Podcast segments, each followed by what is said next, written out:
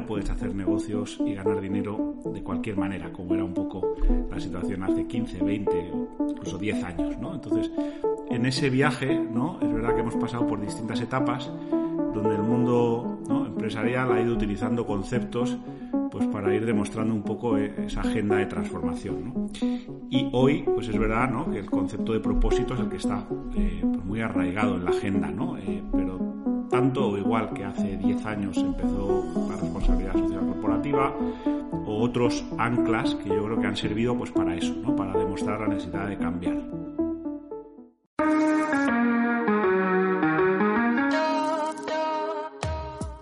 El capitán de los intangibles, navegando con la brújula de la reputación, marca y comunicación. Este es un espacio creado por y para directores de intangibles. Mi nombre es Diana Barberí y aquí hablamos de las principales palancas para crear valor a largo plazo, conseguir licencia para operar, diferenciarse, crecer en liderazgo e influencia positiva. ¿Habéis reflexionado sobre cómo llevar el timón y navegar con éxito en este nuevo ciclo económico marcado por el capitalismo de stakeholders? Hoy hablaremos sobre liderazgo y cómo dejar un legado que contribuya a hacer del mundo del trabajo un lugar más humano, sostenible y por tanto más rentable. Abordaremos estos temas junto a Miguel Mira, Business Managing Director de la agencia Abbas Media en España. Es un gusto tenerte con nosotros, Miguel. Muchas gracias. Miguel cuenta con una reconocida trayectoria profesional, avalada por sus 27 años de experiencia nacional e internacional en el sector de la alimentación y bebidas en The Coca-Cola Company. Destaca por su expertise en la transformación de negocio y la gestión de equipos directivos multiculturales y multifuncionales también. Ahora vamos a las preguntas. Se promueve constantemente el liderazgo con propósito. Sin embargo, hay autores como Daniel Goleman que defienden que el liderazgo más eficaz es el que mezcla distintos tipos de estilo, el afiliativo, el democrático, el visionario, el formativo e incluso el coercitivo. Para él, cada uno debe aplicarse en la medida justa y en el momento preciso. ¿Qué opinas sobre esta visión del liderazgo? A ver, no seré yo el que discuta a Goleman, ¿no? Pero, pero voy a tratar de darte mi punto de vista basado un poquito más en todos esos años ya de, experiencia, ¿no? O sea, yo, por abrir un poco el plano y contextualizar la conversación, yo creo que el primer punto a poner aquí sobre la mesa es la transformación que hemos visto en los últimos años de cómo hacer y gestionar negocios, ¿no? Por ser así claro y, violentamente transparente, ¿no? Ya no puedes hacer negocios y ganar dinero de cualquier manera, como era un poco la situación hace 15, 20 o incluso 10 años, ¿no? Entonces, en ese viaje, ¿no? Es verdad que hemos pasado por distintas etapas donde el mundo empresarial ha ido utilizando conceptos pues para ir demostrando un poco eh, esa agenda de transformación, ¿no? Y hoy, pues es verdad, ¿no? Que el concepto de propósito es el que está eh, pues muy arraigado en la agenda, ¿no? Eh, pero tanto o igual que hace 10 años empezó la responsabilidad social corporativa, o otros anclas que yo creo que han servido pues para eso, ¿no? Para demostrar la necesidad de cambiar, ¿no? Y en ese contexto de nuevo de propósito, ¿no? Y que como decías tú está muy de moda, ¿no? es verdad que todo, todo eso ha ido también teniendo un impacto en los tipos de, liderazgo, ¿no? Entonces, es evidente que hoy, ¿no? Eh, pues ya ha habido un, unos, un estilo, yo creo que muy claro de liderazgo que está ya, yo quiero decir, arrinconado, ¿no? Ese, liderazgo, pues individual, tremendamente jerárquico, autoritario. Eh, yo creo que en ese periodo, en ese viaje. Que hemos vivido los últimos años, todavía te lo puedes encontrar, pero ya son contadas excepciones. Y en conexión con este propósito, pues el liderazgo actual yo creo que es un liderazgo un poquito más versátil. ¿no? Eh, puedes expresarlo desde la parte de, como lo, como lo explica Goleman, o, ¿no? en, mi opinión, lo que, te, lo que ves hoy, ¿no? Eh, a mí me gusta hablar de autenticidad, me gusta hablar de honestidad, ¿no? Me gusta hablar de un liderazgo que evidentemente tiene que estar conectado con la agenda y la visión de la compañía, ¿no? y si esas dos no están en sintonía, pues difícilmente ese líder va a tener, va a tener éxito. ¿no? Ahora, de nuevo, ¿no? Que a veces nos vamos a los extremos, ¿no? Yo creo que liderazgo sigue significando algo, ¿no? Sigue significando que en algunos momentos y en un, en un contexto donde muchas veces las decisiones se tienen que tomar más rápido que nunca, pues un líder tiene que decidir. Eh, es verdad que en otros momentos tienes la posibilidad de involucrar muchísimo más a tus empleados y a la compañía. Entonces, yo sí creo ¿no? que al final hoy el liderazgo tiene distintas caras, tiene que saber un poquito adaptarse y en ese sentido comulgo un pogo con la teoría de, de, Goleman. ¿no? Efectivamente, una cualidad muy importante que tienen los líderes más exitosos sería esa adaptación, tomar decisiones rápidas y flexibles como comentas para afrontar, afrontar cada situación de la mejor manera. Se esperan muchas cosas siempre desde el líder, que sea brújula en tiempos de incertidumbre o que genere lazos emocionales y armonía. Otras veces se requiere que tiendan puentes de diálogo y escucha, además que impulse el desarrollo de las personas o cuando sea absolutamente necesario en una emergencia, por ejemplo, que adopte ese estilo coercitivo. ¿Y tú qué crees que juega la inteligencia emocional en todo esto? ¿Qué papel? El autoconocimiento, la autogestión, la conciencia y habilidades sociales en ese rol del líder. Pues, pues mira, la, verdad es que eh, si tiro un poquito de nuevo, ¿no? De, momentos vividos y de, eh, reflexiones alrededor de esto, ¿no? Hace ya bastantes años que dediqué un tiempo a, entender el concepto de confianza y la importancia de la confianza en las organizaciones y, entre las organizaciones y sus stakeholders, ¿no? Y, y, una de las conclusiones que llegábamos ahí, ¿no? Era justamente esa, que era la importancia de generar vínculos emocionales, ¿no? O sea, yo creo que al final las decisiones más importantes que tomamos en la vida, casi todas, tienen que ver con las emociones. Si tú lo piensas un poquito en primera persona y luego lo puedes abrir al plano empresarial, ¿no? la decisión de comprarte un coche, de casarte, de comprarte un reloj, eh, de casi todas las decisiones de tu vida fundamentalmente tienen que ver con las emociones. Luego tendemos a racionalizar ¿no? esas emociones. Con esto para decirte que yo creo que al final la inteligencia emocional y la capacidad ¿no? que eso supone de conectar con las personas, con lo que piensan, con lo que les preocupa, con lo que les hace reír, con lo que les hace llorar, es indispensable. Eh, a mí hace muchos años me hicieron una pregunta que no se me olvidó porque en aquel momento no la entendía y, cada vez la pongo más en contexto. ¿no? Me preguntaban en un periódico hace muchos años si yo utilizaba el sentido del humor y me quedé como, pues no lo sé, porque tampoco sé si soy gracioso, pero sí creo que al final hay que ser natural, hay que conectar con la gente y a veces puede ser desde el humor, a veces puede ser desde una conversación mucho más seria, pero hay que llegar al corazón de las personas, hay que llegar a entender lo que les preocupa.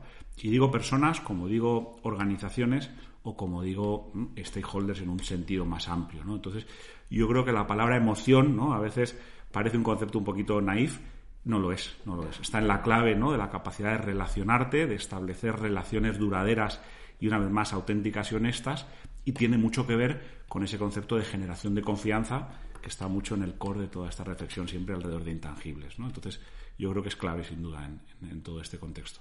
Es muy importante, además, que todos hemos tenido o hemos conocido a algún jefe a los que no les faltaba ningún dominio técnico ni preparación, pero no les podríamos dar la categoría de líder porque carecían de esa inteligencia emocional. Es lo que se dice de que para ser un buen líder también hay que ser una buena persona y quizás ir un poquito más allá, ser también una persona madura y sólida, ¿no? Que tenga ese autodominio, autoconocimiento y que genere esas relaciones que tú comentas basadas en la confianza, en las emociones, admiración y respeto.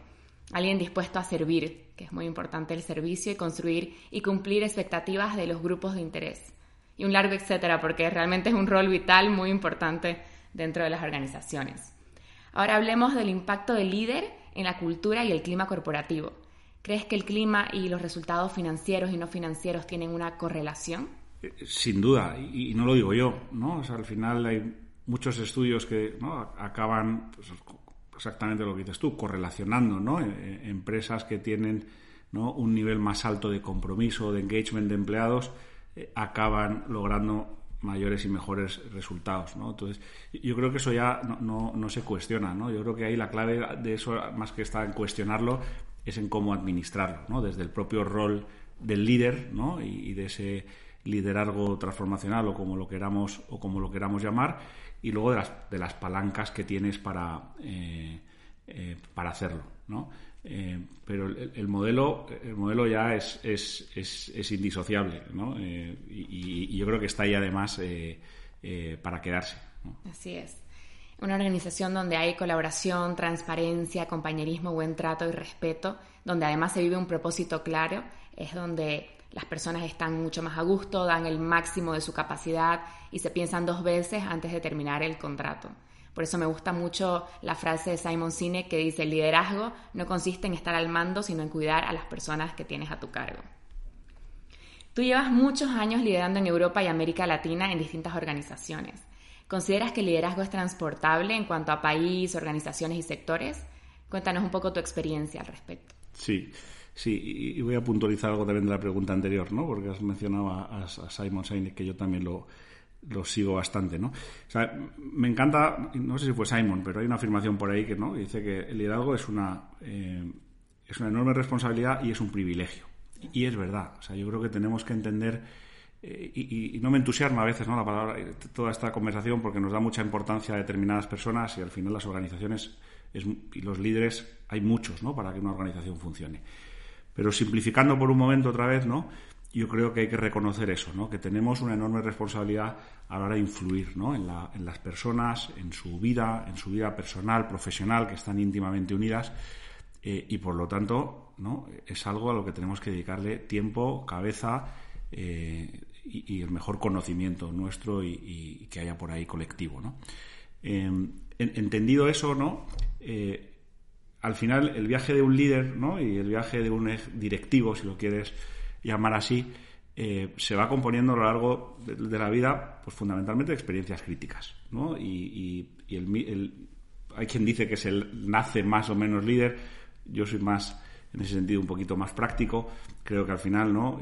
Yo, he aprendido de muchos jefes cosas buenas, cosas que no me gustaban tanto y que quise desaprender, y al final de todas esas experiencias críticas, pues yo me he ido formando a lo largo de los años, ¿no? Es verdad que en ese viaje pues he tenido la suerte de trabajar muchos años en España, en Europa, con italianos, alemanes, franceses, ingleses, belgas, y somos todos distintos, y más recientemente en Latinoamérica, como decías, en, México. Entonces, ¿cuál, es mi visión de, liderazgo hoy en ese entorno y en este contexto? ¿no?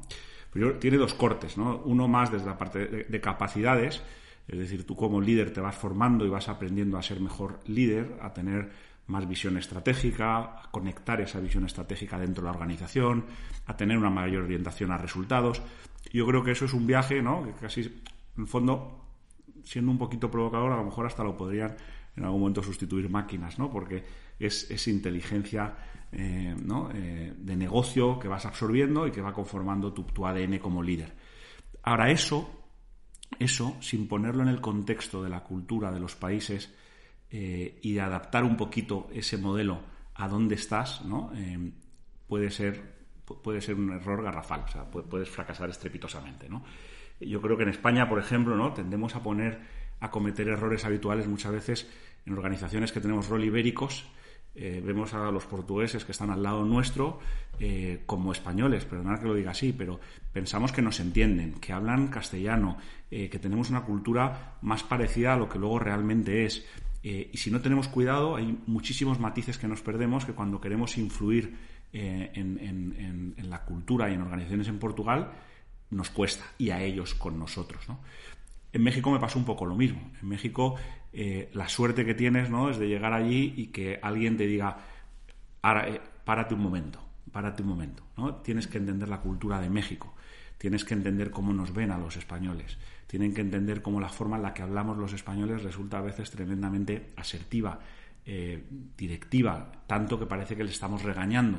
Entonces, la verdad es que te sorprende, ¿no?, cómo tienes que moldear toda una serie de cosas para poder tener éxito y desplegar esas capacidades, ¿no?, directivas que a lo mejor has ido acuñando a lo largo de los años, ¿no?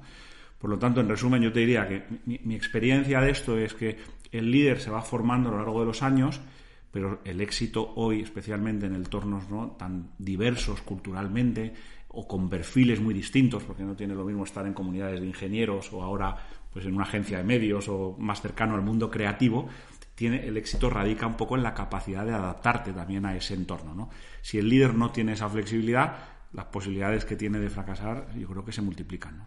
Exacto, es que es muy importante entender la cultura, el contexto también y adaptarse, como decíamos, es imprescindible para un buen líder. Luego hablemos sobre el fenómeno de la gran dimisión, de empleados que ha descolocado a grandes empresas y directivos en todo el mundo. ¿Por qué está ocurriendo? ¿Cómo hacer frente a ello desde la gestión excelente de los intangibles?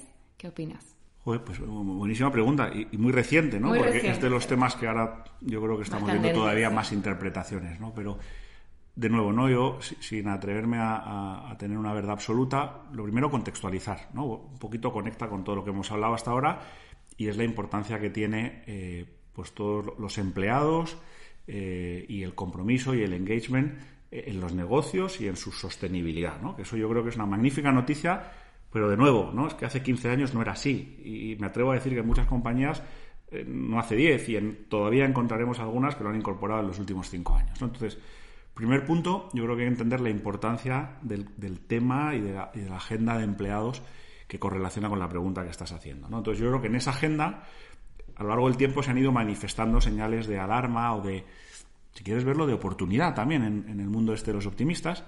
Y ahora tenemos este tema que ha estallado, ¿no? Eh, como siempre en Estados Unidos, que tienen esa capacidad de ponerle un nombre y luego extrapolarlo al resto del mundo, pues ahora se está, ¿no? se está magnificando o agrandando este concepto de, gran dimisión o de gran resignación, me parece que es como lo dicen ellos, y que es verdad que lo estamos viendo en España. En España estamos viendo particularmente en los jóvenes eh, una eh, volatilidad, si quieres decirlo así, mayor a la que hemos visto nunca.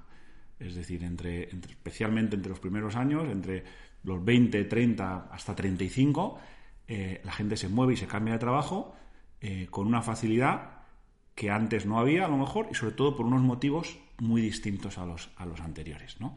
Eh, voy a tratar de simplificar otra vez por tiempo, pero si hace unos años le dábamos mucha importancia a la parte económica e incluso a, cuál va a ser mi futuro y un poco la parte de carrera, pues hoy en muchas de las encuestas de clima lo primero que te sale es un tema de, conciliación, de yo quiero tener un trabajo que me permita vivir, que me permita hacer deporte, que me permita estar con mis amigos, que me permita viajar, que me permita ahora, ¿no? con este otro tema que está tan de moda como es la flexibilidad laboral, que me permita trabajar desde Málaga, eh, porque ahí está mi novia. O, entonces, yo creo que se, se está produciendo un, cambio de, las prioridades, de, las, conexiones entre los empleados y las organizaciones, y ese cambio es el que se manifiesta ahora a través de este concepto de la gran, de la gran resignación.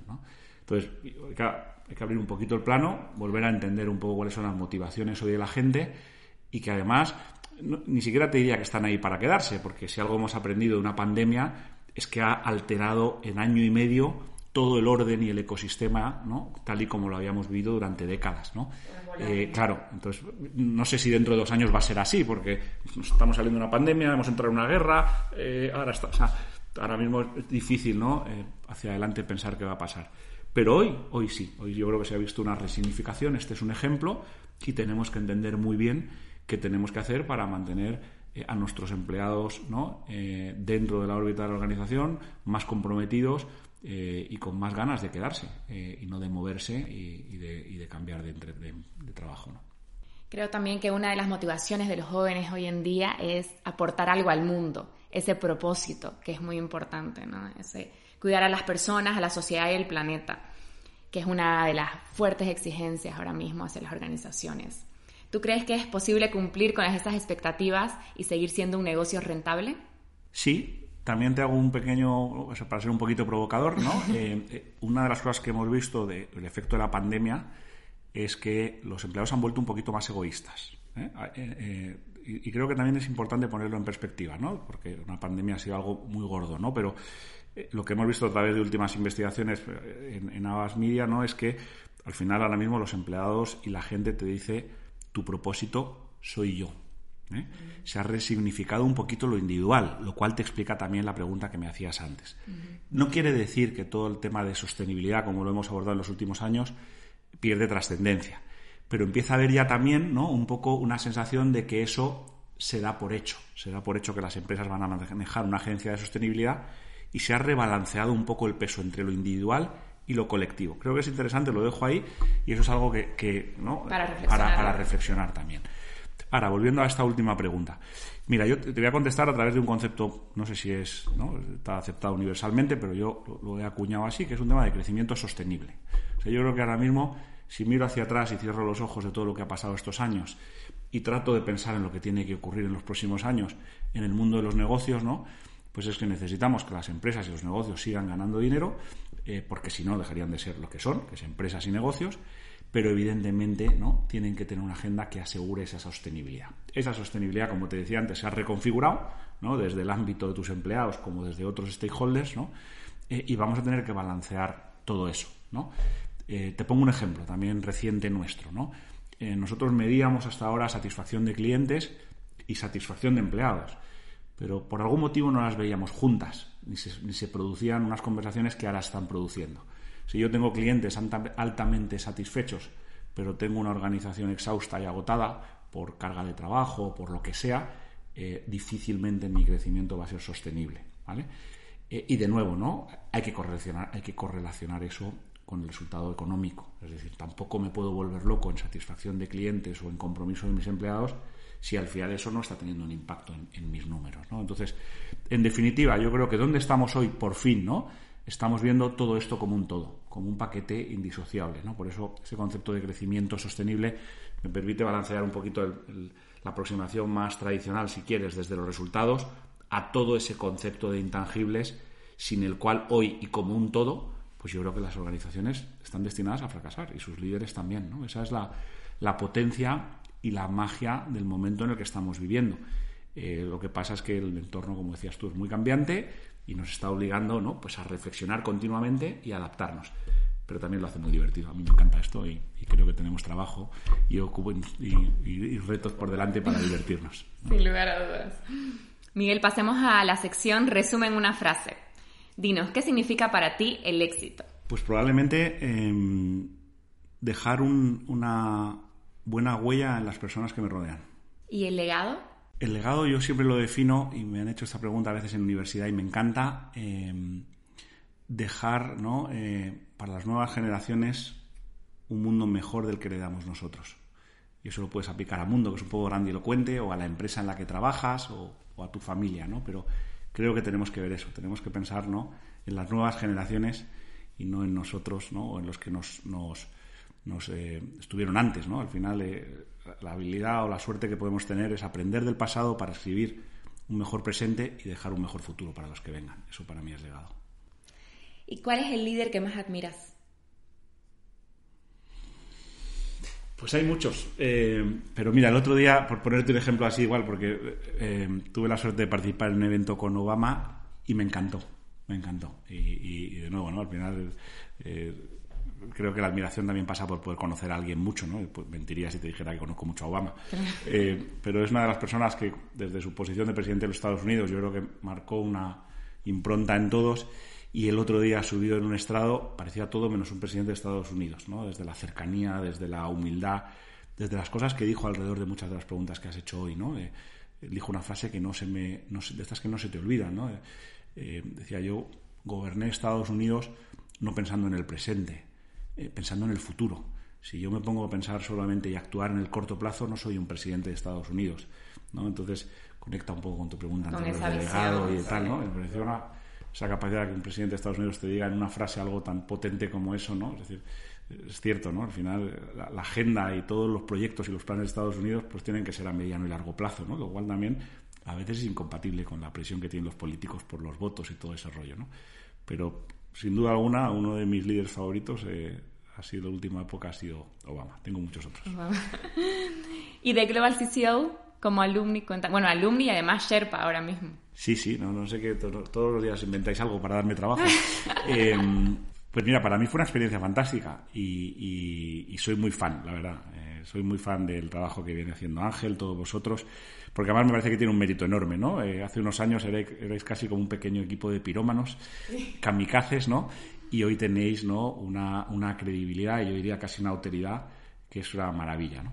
Y sobre todo porque lo habéis conseguido a través de un concepto intangible, lo cual tiene un mérito enorme, ¿no? Porque estáis casi como vendiendo humo. Pero afortunadamente esto ya no es humo, ¿no? Yo creo, yo creo que esto ya está aquí, ya, ya es una conversación eh, ¿no? de rabiosa actualidad, y el único tema es que, pues, ¿no? Pues como tú bien has, lanzado en muchas de las preguntas hoy, el mundo está cambiando, esta agenda va a tener que seguir cambiando y nos tenemos que adaptar, ¿no? Pero yo creo que eh.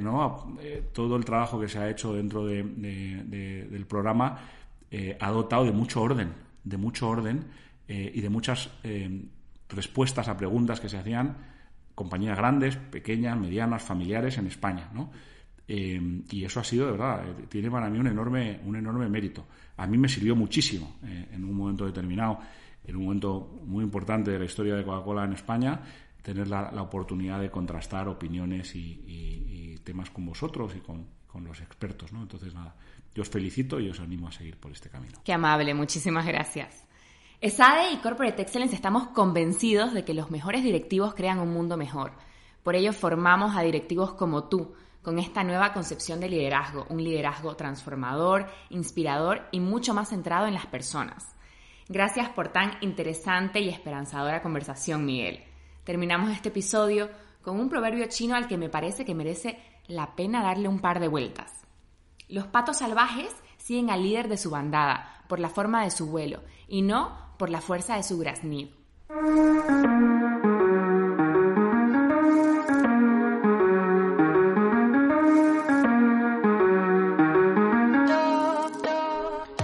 Gracias por escuchar este episodio del Capitán de los Intangibles, segunda temporada. Si quieres conocer más sobre The Global CCO, te invitamos a visitar nuestra web www.corporateexcellence.org